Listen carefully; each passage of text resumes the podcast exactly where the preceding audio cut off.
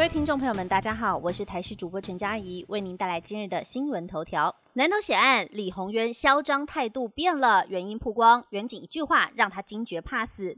南投生技公司十四号发生了害人枪击血案，酿成了四死一重伤的惨剧。嚣张嫌犯李宏渊逃亡二十一小时，在台中落网。被捕时气焰嚣张，押送时还会开口呛警察和媒体，甚至轻蔑的喊“大家好”。直到回到南投县警局侦讯时，才一反恶劣态度。原来是警务人员告诉他：“你这样子没悔意，会被判死刑。”让他当场错愕变孬，似乎也代表着残忍手刃多人的恶徒也会怕死。凶嫌李宏渊在台中养生会馆被逮捕之后，还跟警方打屁闲聊。押送时面对媒体询问，大喊报仇啦！当媒体问他枪支来源以及是否经过训练，他还会回呛媒体说枪是捡来的，嚣张态度令人发指。但是经过了警方四小时的初步侦讯后，他移送南投地检署时，走出来的态度一百八十度大转变，甚至表示后悔了。面对记者询问他。赖敏南还活着，你知道吗？他突然变得沉默寡言，简直判若两人，令人摸不着头绪。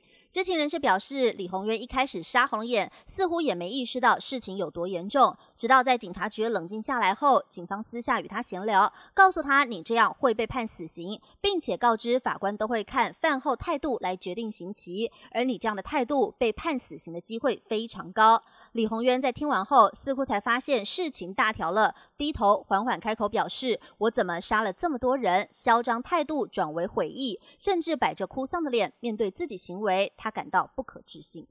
国旅补助一晚一千三，经起试用，经费有限，先住先赢。交通部观光局推出的悠游国旅补助案，七月十五号开始实施。自由行旅客住宿可享一晚一千三的补助，不过只限于平日，也就是周日到周四。第一个试用日期是七月十七号，也就是今天。如何申请？其实只要简单两步骤就能搞定，只要将申请资料上传到旅宿后出示证件核对即可。来关心天气，今天是标三十八度，中南部注意局部大雨，本周会继续挑战今年最高温。在今天，双北地区、花东纵谷仍然飙到三十八度。气象局提醒，在中南部地区可能断断续续会有短暂阵雨或雷雨发生，也要留意局部大雨。同时，从礼拜四到下个礼拜天将会更热，部分地区有机会挑战今年的最高温纪录。今天不但依旧是高温炎热天气，在白天包含了台北市、新北市、花莲纵谷都要留意极端高温。另外，在基隆、宜兰、台东也亮起了高温橙色灯号。而在今天，各地都是多云到晴，午后山区会有局部短暂雷阵雨，中南部地区也要留意不定时降雨，可能断断续续会有局部大雨发生。提醒您出门记得携带雨具了。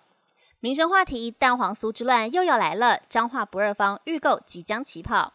彰化市的蛋黄酥名店不二方公布中秋节的预购讯息，从本月底开放电话预购，七月二十九号到九月八号订单，只接受电话预购后现场取货，不接受宅配，也没有预购等服务。而受到疫情的影响，加上中元节都还没到来，距离中秋其实还有一大段时间。目前在店家门口没有出现排队的盛况。